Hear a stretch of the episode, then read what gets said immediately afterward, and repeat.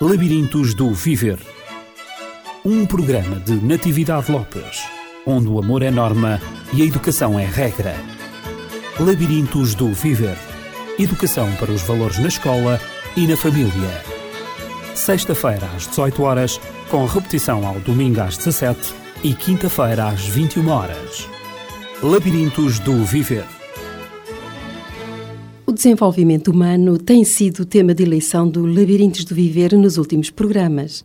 Vimos já as esferas do desenvolvimento psicomotor, cognitivo, emocional ou afetivo, e nesta esfera podem surgir vários distúrbios, várias perturbações que se revelam através de sinais ou sintomas determinados. A depressão pode ser um desses distúrbios no desenvolvimento emocional. Falámos então já da depressão na infância e hoje vamos conversar com a doutora Paula Barbosa, que é a nossa colaboradora nesta série de programas sobre o desenvolvimento humano, e então vamos hoje continuar a falar sobre a adolescência. E então, os sinais de depressão, doutora Paula, parece-me que começam bem cedo, já na infância. Sim, a maior parte das depressões que se observam na adolescência já tiveram a sua expressão clínica, mesmo que, digamos, mais camuflada, na infância. Uhum. E quais são esses sinais de alerta? Nós falámos já desses sinais de alerta num destes programas, mas creio que é bom sempre recapitular, repetir para a pessoa, o ouvinte, que eventualmente não teve a oportunidade de ouvir esse programa. Vamos então, muito resumidamente, enumerá-los. Sim, temos, digamos, dois tipos de depressão na infância. Teríamos aquela depressão já chamada precoce, que até já poderíamos observar no bebê pela falta de Tão iniciativa. cedo assim, Uhum, bebê? Exatamente, portanto, com a falta de iniciativa para com o exterior, para a exploração do meio ambiente, o bebê que está sempre, portanto, mais apático, mais calado, ah, mesmo para as suas necessidades básicas, como por exemplo a necessidade de comer, ele não se manifesta, ou eventualmente aquele bebê que está hiperestimulado, está muito sensível ao que se passa à sua volta, como se não tivesse recursos para lidar com isso e chora consecutivamente, chora dia e noite, está sempre numa irritabilidade, não parece que se consiga, digamos, sossegar aquele bebê. E muitas das vezes aí, então sim, com rejeição clara ao comer, ao dormir, portanto, aquilo que até seriam as necessidades básicas para ele. Ahm, referenciamos também, e isso é sempre importante, que quando falamos de sinais de alerta, temos sempre que os ver manterem-se estáveis durante algumas semanas, pelo menos, isto num bebê mais pequeno, e isso já falarmos então de uma criança eh, durante pelo menos algumas semanas ou mesmo meses, para que se possa então considerar que seja algo concreto. Isto porque outra forma de depressão é também aquela que seja a reação a um luto, uma perda qualquer. Algo pode acontecer que deprima a criança, mas que seja, digamos, um estado de tristeza que se instala ali durante um tempo. Que se prolonga, que se prolonga no tempo. Exato, mas antes de eventualmente ser uma depressão instalada ou um sinal de alerta em termos de um estado clínico depressivo, temos também que considerar que durante algum tempo, se se justificar nesse contexto em particular, a criança possa viver ali sintomas, por exemplo, de tristeza, desmotivação, apatia. Porquê? Porque se justifica, porque de facto houve ali alguma coisa que ela perdeu, alguma pessoa que lhe falhou na vida e Nesse sentido, ela faça um período depressivo, não uma depressão. A depressão seria, sim, quando todos esses sintomas, ah, dificuldades escolares também, muitas das vezes é aí que se vai manifestar, dificuldade no contacto com os outros, mesmo muitas das vezes com as outras crianças, todos esses, ah, esses Os comportamentos. sintomas reunidos, digamos assim. Exatamente, então se prolongassem durante mais tempo e de uma forma, digamos, mais Constante. constante e sem a tal referência contextual que os pudesse explicar. Então, o que seriam relativamente à adolescência, porque hoje é o tema que nós vamos tratar, a depressão na adolescência, o que seriam então os sinais de alerta agora já no período da adolescência? Digamos, sinais de alerta de uma depressão instalada, não é? Aquilo que se iria instalar seriam sempre, portanto, um quadro na adolescência caracterizado por uma desvalorização pessoal e uma baixa autoestima acima de tudo.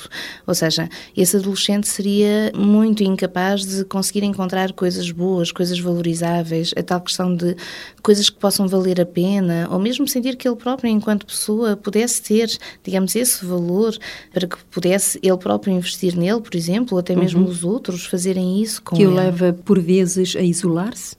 Sim, se alguém não se sente confiante consigo próprio, se alguém, digamos, não sente que possa ter qualquer valor, não só do ponto de vista prático, mas por vezes até mesmo para os outros que o rodeiam, então será sempre alguém que, à partida, não terá vontade de estar com as pessoas, de se relacionar, ou, por outro lado, terá vergonha, terá medo, uhum. medo, por exemplo, do gozo, da humilhação, medo de uma comparação onde se esteja a sentir sempre desvalorizado e que dessa forma passa a ter os chamados comportamentos mais evitativos, uhum. de fuga, de eh, contornar as situações ou que sejam mais intensas ou que envolvam, por exemplo, mais pessoas. E também os sentimentos de autoculpabilização generalizados podem ser verificados numa situação dessas. É comum que a culpa, ou seja, a responsabilização das coisas, principalmente aquelas que correm mal, sejam atribuídas pelo próprio adolescente uhum. a si próprio, digamos. Ou seja, quando as coisas eventualmente possam ter falhas, ter erros, não serem agradáveis, este adolescente, em vez de conseguir culpabilizar, responsabilizar os outros, ou tão pouco, por exemplo, exigir aos outros aquilo que é importante para ele, devido a esta baixa autoestima e esta desvalorização pessoal que se vai instalando, começa começa então a sentir que uhum. o que acontece, mesmo que é eventualmente é pareça culpa dos outros, uhum. será com certeza, pelo menos na origem, da sua própria culpa. Uhum. E então generaliza, portanto, este sentimento a quase tudo o que possa viver. Uhum. Isto pode levar o adolescente a ter alterações nas próprias necessidades básicas, no sono, alterações de sono, alterações também no apetite e daí poderem decorrer, digamos, eh, perturbações na própria alimentação. Esses seriam sintomas já mais acentuados e de uma maior gravidade. Quando um estado depressivo se vem instalando, ele começa, se pudéssemos assim dizer, por prejudicar a própria identidade, a visão que se tem de si próprio, a chamada imagem de si. Uhum. Essa imagem passa a ser necessariamente mais negativa, mais depreciativa uhum. e não tem que uhum. ser necessariamente da visão daquilo que os outros possam pensar dele, mas até, e um sinal que costuma ser frequente, é dele em relação a ele próprio, a não esperar grande coisa de si. Quando tudo isto se vai instalando, passa então de um prejudicar da sua própria identidade para aquilo que seja então um prejudicar de funções ditas automáticas, como a necessidade, por exemplo, de comer ou de dormir, que são coisas que nós fazemos ou sentimos necessidade de fazer, mas que não parecem ser processos conscientes. Nós não decidimos agora tenho que fazer isto, uhum. agora tenho que. Né? É quase como se surgisse natural e espontaneamente. E então, distúrbios do sono poderiam ser, por exemplo, aquela sensação de que se dorme a noite toda, mas que se acorda de manhã muito cansado, como se não se tivesse conseguido desligar durante a noite. Deita-se exausto e acorda exausto, não é? Como se estivesse a pensar durante a noite de uma forma, digamos, muito enérgica. Ou então aquilo que seria mesmo a dita insónia, portanto, não conseguir adormecer. E mais grave seria ainda não conseguir adormecer porque tem medo, por exemplo, tem medo de desaparecer ou tem medo que aconteça alguma coisa, uhum. Necessita, como se retornasse a ser mais pequenino, de alguém sempre presente, alguém que dê a mão. Portanto, aqui já seria, digamos, quase como que uma espécie de ilusão de que adormecer venha trazer coisas muito más, uhum. muito catastróficas. Uhum. Isso seria, sim, um sintoma já mais negativo. Aquilo que seriam ao nível alimentar. São as chamadas anorexias, as anorexias, bulimias. as bulimias, ou mesmo aquilo que uh, muitas vezes não se fala, mas que tem a ver com comer compulsivo, ou seja, não passa pelas referências, por exemplo, de uma magreza extrema, de não comer de todo, ou, por exemplo, de comer e vomitar constantemente, que aí uhum. seria mais um caso de uma bulimia, mas, por exemplo, de uma compensação afetiva através daquilo que seja o comer, portanto, o alimentar-se. E então estar permanentemente e principalmente se surgir uma situação mais estressante ou mais frustrante, a recorrer à comida como uma compensação. Portanto, isto seriam também sinais importantes de alerta, que apesar de estarem muito aqui na esfera, digamos, mais da ação do que se faz, estão muito relacionados com essa tristeza, digamos, esses sentimentos que estão interiorizados e que não estão a ser elaborados por esse adolescente. Uhum. Nota-se muito também nessa fase em adolescentes que têm de facto uma depressão instalada, nota-se também uma, uma, grande dificuldade na concentração, eh, não têm interesse pelas coisas mais vitais e normais, por vezes também não têm prazer nas atividades ou desportivas, ou lúdicas, ou mesmo no lazer, nada os satisfaz. São adolescentes insatisfeitos e mostram, de certa maneira, uma lentificação ao nível motor e do pensamento, como é lógico, não é? Isso podemos dizer que são também sinais de alerta num adolescente a viver uma depressão já instalada. Sim, um adolescente que não está a conseguir pensar, refletir as coisas, que, por exemplo, começou a prejudicar o seu rendimento escolar, uhum. ou que parece, por exemplo, assim mais apático, mais adormecido, com menos energia do que aquilo que até lhe era mais familiar. Poderá sempre ser alguém que eventualmente esteja a desenvolver um quadro depressivo e volta a referenciar se isto eventualmente passasse a ser uma constante no seu comportamento, não uhum. estivesse relacionado com um facto.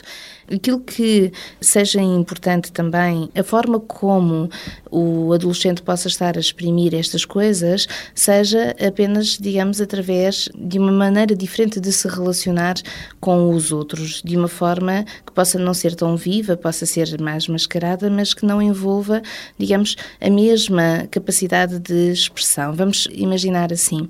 Se eventualmente este adolescente, imaginemos que falava muito de si, falava muito dos sentimentos e que eventualmente ele não mostra esta apatia generalizada de uma forma que nos dê a sensação, digamos, de que está triste. Mas imaginemos que de um momento para o outro, e muitas das vezes os outros não se apercebem disto à sua volta, ele deixou de falar de si ou de sentimentos. Ele mantém a atitude bem disposta, ele mantém uma certa vivacidade, ele vai à escola, ele cumpre com as suas responsabilidades, ele faz aquilo que seja seja necessário, mas deixou de repente de falar de si, sem uhum. que ninguém se apercebesse. É curioso. Isso é, uma coisa é muito importante uhum. de se ter em conta. Pode ser também uma forma de mascarar uma depressão. E que passa uhum. imperceptível, uhum. no fundo. Exato, porquê? Porque aqui estaríamos a falar de alguém que tem alguns recursos psicológicos para manter o que tem que ser, mas que em termos emocionais não deixa de estar a desenvolver um quadro depressivo que também necessita, portanto, de ser auxiliado. E como a Natividade estava a dizer há pouco, não nos podemos esquecer também das referências do prazer. O adolescente, como falámos já, está numa fase intermédia entre ser criança e, e ser adulto. adulto. E, portanto, ser criança está carregado de divertimento, de lazer, sim, sim. de prazer, uhum. de satisfação pessoal. É natural. Uhum. É absolutamente natural.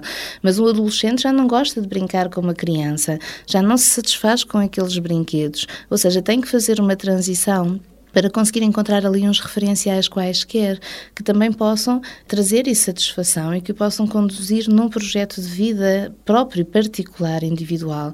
E, por vezes, fica-se ali, de certa forma, perdido uhum. entre uma fase e outra, e daí, muitas das vezes, até se vai fazendo a vida como ela, digamos, até parece que tem que ser feita, portanto, as obrigações cumprem-se, mas sem qualquer referência, digamos, de uma satisfação ou de identificação com aquilo que se faça. Sem interesse, no fundo. Uhum. Há uma frase, por exemplo, sem que... paixão. Exatamente, sem entusiasmo. Uhum. E o entusiasmo, digamos, também é uma referência muito boa uhum. de saúde mental, entusiasmo perante as coisas.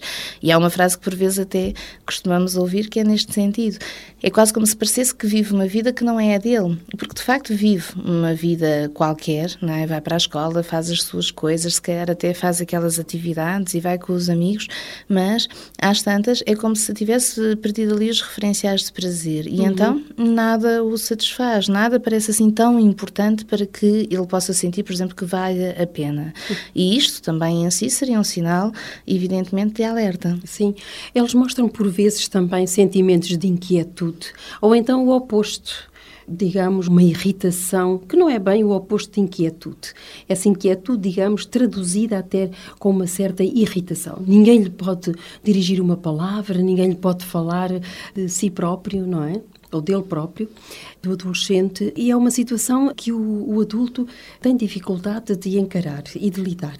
Ele está tão sensível e hipersensível que vê-se que ele está inquieto. Há qualquer coisa que não corre bem na sua existência e, por vezes, ele reage com irritação é também um dos sinais, eh, digamos, da depressão instalada? Sim, poderemos estar a falar quer de uma hipersensibilidade, ou seja, as coisas ganham muito mais importância, por exemplo, do que poderiam ter noutras circunstâncias. Uhum. Não podemos nos esquecer que a fase da adolescência é uma fase de pensar, de refletir, de questionar sobre as coisas, ou seja, de transformação dos padrões que vêm de trás para que se encontrem então padrões que nos vão guiar dali para a frente no futuro, exatamente. Portanto, é uma fase em que é natural que o adolescente, digamos, seja mais reativo, se envolva mais nas coisas, leve-as mais a sério do que se calhar o fará depois numa fase adulta. Ou seja, é assim uma fase em que as coisas parecem adquirir ali mesmo um cunho mais idealista, se pudéssemos assim dizer. Mas isso será diferente daquilo que clinicamente se chama a reatividade. A reatividade tem a ver com o aumento da tensão e do stress que é exercido sobre essa pessoa e se essa pessoa não tem recursos psicológicos suficientes para conseguir lidar com isso, então a qualquer momento ela pode ter as ditas explosões, uhum. portanto, ou seja, começar a refilar e aos gritos e ter explosões emocionais em termos mais agressivos por qualquer coisa, mesmo coisas que não pareçam justificar-se, ou por outro lado, por exemplo, desatar a chorar também sem se perceber muito bem como. Uhum. E aí o próprio adolescente também não saberia dizer ou justificar inteiramente a importância ou sequer, muitas das vezes, o que é que o está a fazer reagir assim emocionalmente.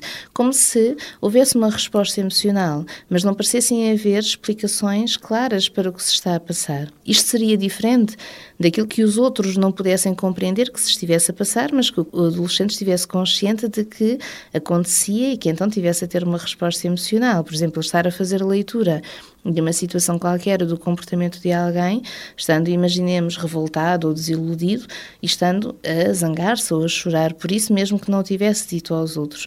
Outra coisa será sentirmos que este adolescente está de facto perdido, ele próprio também não sabe. Ele hoje teve aquela explosão, amanhã terá outra idêntica e ele próprio também não consegue justificar muito bem, não tem argumentos, não defende aquilo que seja o seu ponto de vista ou a sua posição sobre isso. E então estamos aqui a assistir a uma reatividade, que seja uma falência de recursos para lidar com essas tensões uhum. do mundo circundante. Poderíamos dizer que o adolescente, de alguma maneira, se sente perdido não encontrando saída para os problemas que ele sente, que se instalaram, ele pode passar a condutas para suicidas. Às vezes isso pode acontecer também, ou então cometer algumas imprudências ou inconsequências de autoagressão, ele, ele agredir-se a si próprio, pensando então numa das maiores agressões que seria o próprio suicídio. Muitas das vezes vê-se as pessoas mais centradas naquilo que seja a tentativa de suicídio concreta, uhum. ou pelo menos aquilo que fosse a manifestação por parte do adolescente do falar do desejo de morrer, e não naquilo que são as condutas para suicidas que por vezes se arrastam vezes e vezes sem conta e durante muito tempo. Não é invulgar vermos o espanto, por vezes, como é que aquele adolescente até parecia tão bem, por exemplo, e ia para a escola e fazia a sua vida e tinha os seus amigos e depois de repente cometeu o suicídio. Como é que isso pode acontecer? Como é que se faz uma escolha dessas quando ele parecia tão bem? Naturalmente, do ponto de vista clínico, ele não estaria tão bem e estariam presentes estas condutas chamadas para-suicidas. Porquê? Porque não parecem levar à morte diretamente, mas têm um cunho de destrutividade que é importante perceber.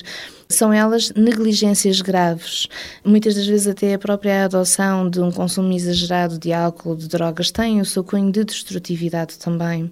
Andar distraído, por exemplo, na rua, passar a passadeira sem se permitir olhar para o lado, andar mais depressa no carro mesmo, sabendo, por exemplo, que não sabe conduzir tão bem, uma série de comportamentos destrutivos que estão associados também já a esta direção da agressividade contra si próprio, não contra os outros ou com aquilo que de facto o zanga. Eu posso lhe dar alguns exemplos curiosos que por vezes depois aparecem em consulta e que as pessoas se apercebem, portanto, que sempre que estão, digamos, zangados com alguém, acabam por, muitas das vezes, até escolher este tipo de comportamentos hum. para direcionarem essa raiva para si. E são coisas que nós até consideramos, muitas das vezes, até de certa forma vulgares. Por exemplo, na adolescência, ok, naquele dia fui, por exemplo, ao café, não é? e agora até tenho feito sempre isso. Por exemplo, peço uma bebida a escaldar e até peço para aquecerem mais e mais e mais, por exemplo, para que então quando beber sinta a escaldar uh, de facto por dentro, portanto que me doa. Outro exemplo, um, ehm, por exemplo, eu sei que ir uh, para o frente do espelho e, por exemplo, uh, tirar as borbulhas todas e estar ali a massacrar a pele durante horas, depois me faz ficar horrível no fim, mas eu não consigo já evitar de fazer isso como uma forma de descarga da agressividade, apesar de ser contra mim próprio. E mais grave ainda seria os exemplos, por exemplo, das automutilações, sim, sim. aquilo que seria, portanto, mesmo fazer cortes ou, por vezes, para que não se deixe tantas marcas, como o corte, por exemplo, com uma lâmina, magoarem-se com alguma coisa, com molas, com qualquer coisa que possa eventualmente promover dor.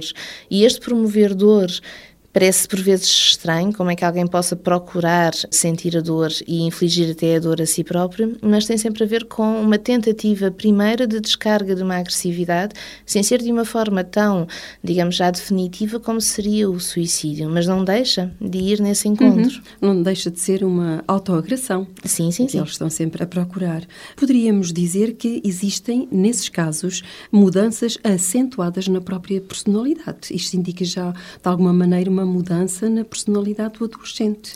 Sim, quando falamos, portanto, desta instalação dos uhum. sinais de alerta, estamos a falar também naquilo que seriam não só então os sintomas isolados ou contextualizados face a um facto de vida qualquer, mas aquilo que depois nós assistiríamos como uma mudança da personalidade. Ou seja, aquela pessoa era de uma certa forma, por exemplo, enquanto criança uhum. ou na pré-adolescência, é completamente tinha diferente. um tipo de comportamento e agora alterou-se por completo. Uhum. E imaginemos que era aquela criança, por exemplo, até mais apagada, mais tímida, mais introvertida e depois de repente é o líder da escola e se calhar até começou a adotar comportamentos, por exemplo, ou mais delinquentes ou mais opositores e, uhum. portanto, tudo isto são sinais à partida de uma depressão que se instalou e, portanto, que está a transformar as referências de identidade própria desse adolescente.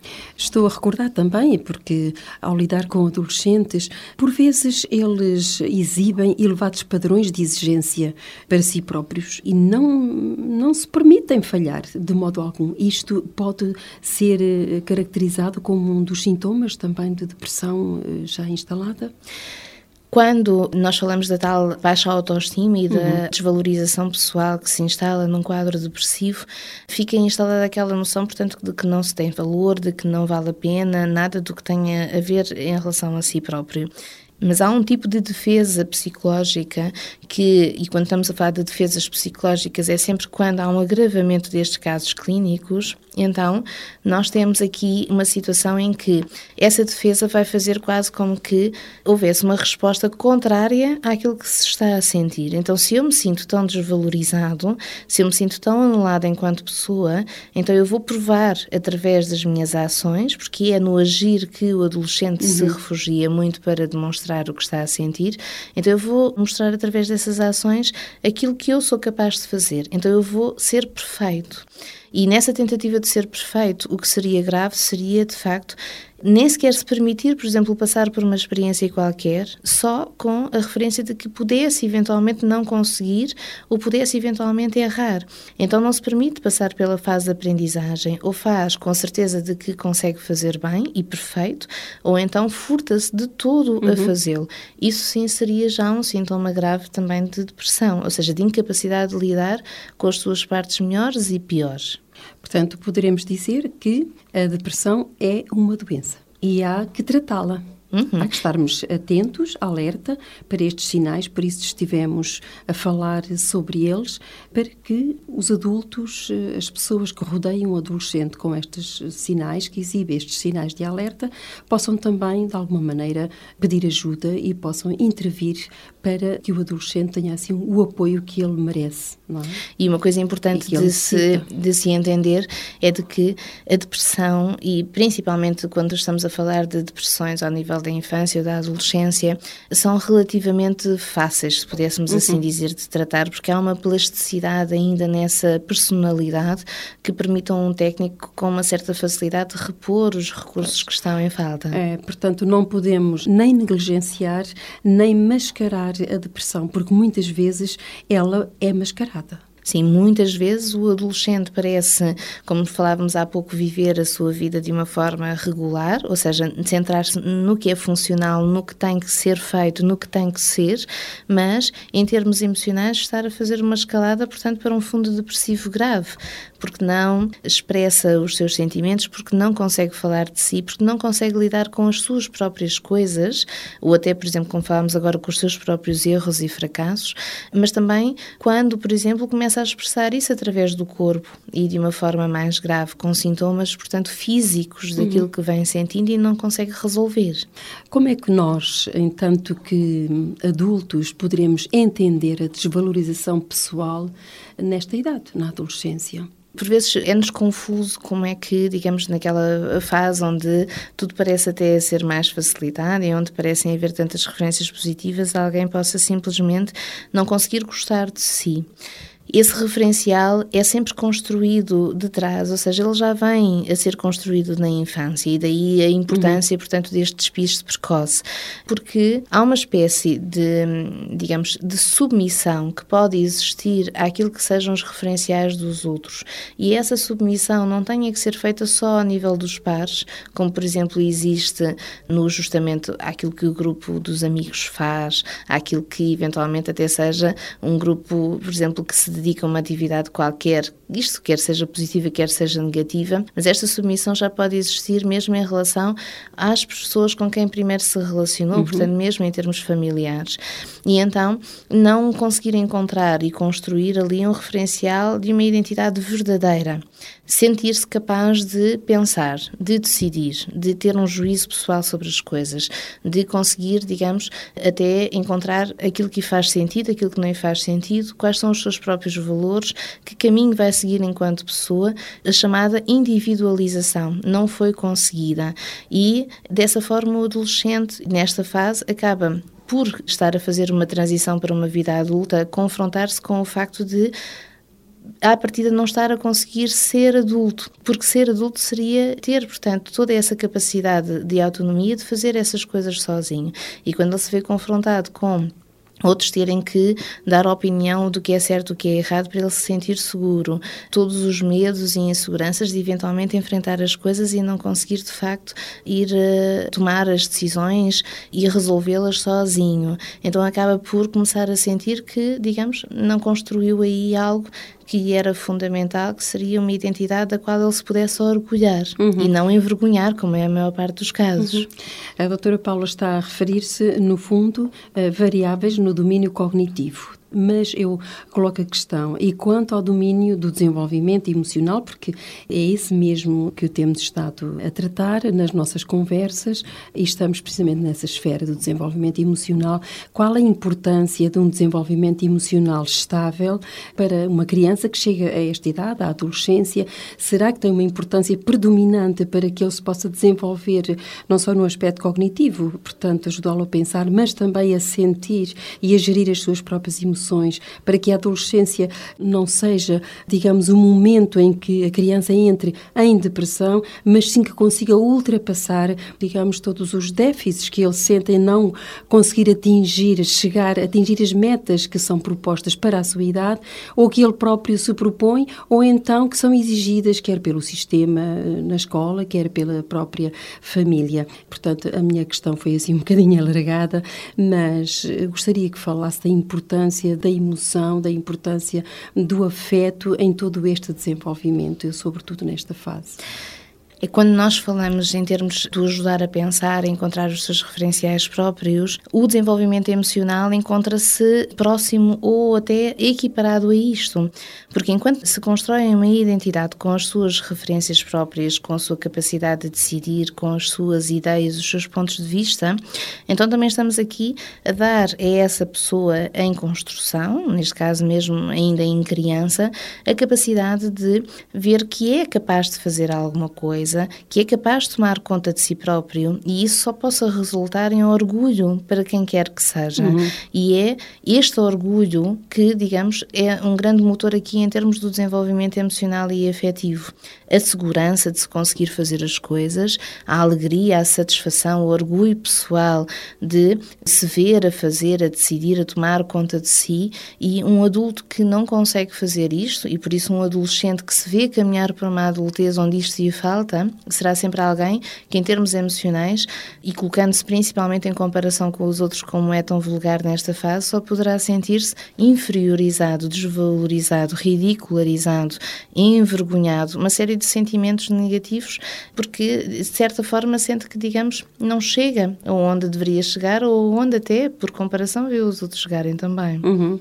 Doutora Paula, a conversa estava a ser de facto muito agradável, mas chegamos ao fim do nosso programa porque o tempo foi atingido. A conversa foi de facto agradável e penso que na cabeça dos nossos ouvintes eh, estão ainda algumas questões que irão ser respondidas no próximo programa. Eu gostaria que nos falasse de comportamentos desviantes, gostaria também que nos explicasse como é que isso pode ser adotado, os comportamentos desviantes pelos adolescentes e pelos jovens também, porque esses comportamentos preocupam-nos como famílias, preocupam-nos também como sociedade. E então vamos tratar deles e vamos assim abrir a janela do desenvolvimento ou da esfera de desenvolvimento sociomoral. Portanto, que é, será a última das esferas tratadas neste programa. Doutora Paula, se algum dos nossos ouvintes quiser dirigir-lhe uma palavra ou, ou entrar em contato consigo, como é que pode fazê-lo? Pode fazê-lo através do telefone 93 845 1944 ou através do nosso e-mail dialógicos.lda.dialógicos.pt. Quanto a nós, depois pode sempre contactar-nos através do 219 106 310. Desejamos-lhe uma ótima semana, desejamos-lhe uma semana com muito autocontrole e pensamentos positivos. Labirintos do Viver. Um programa de Natividade Lopes, onde o amor é norma e a educação é regra. Labirintos do Viver. Educação para os valores na escola e na família. Sexta-feira às 18 horas, com repetição ao domingo às 17 e quinta-feira às 21 horas. Labirintos do Viver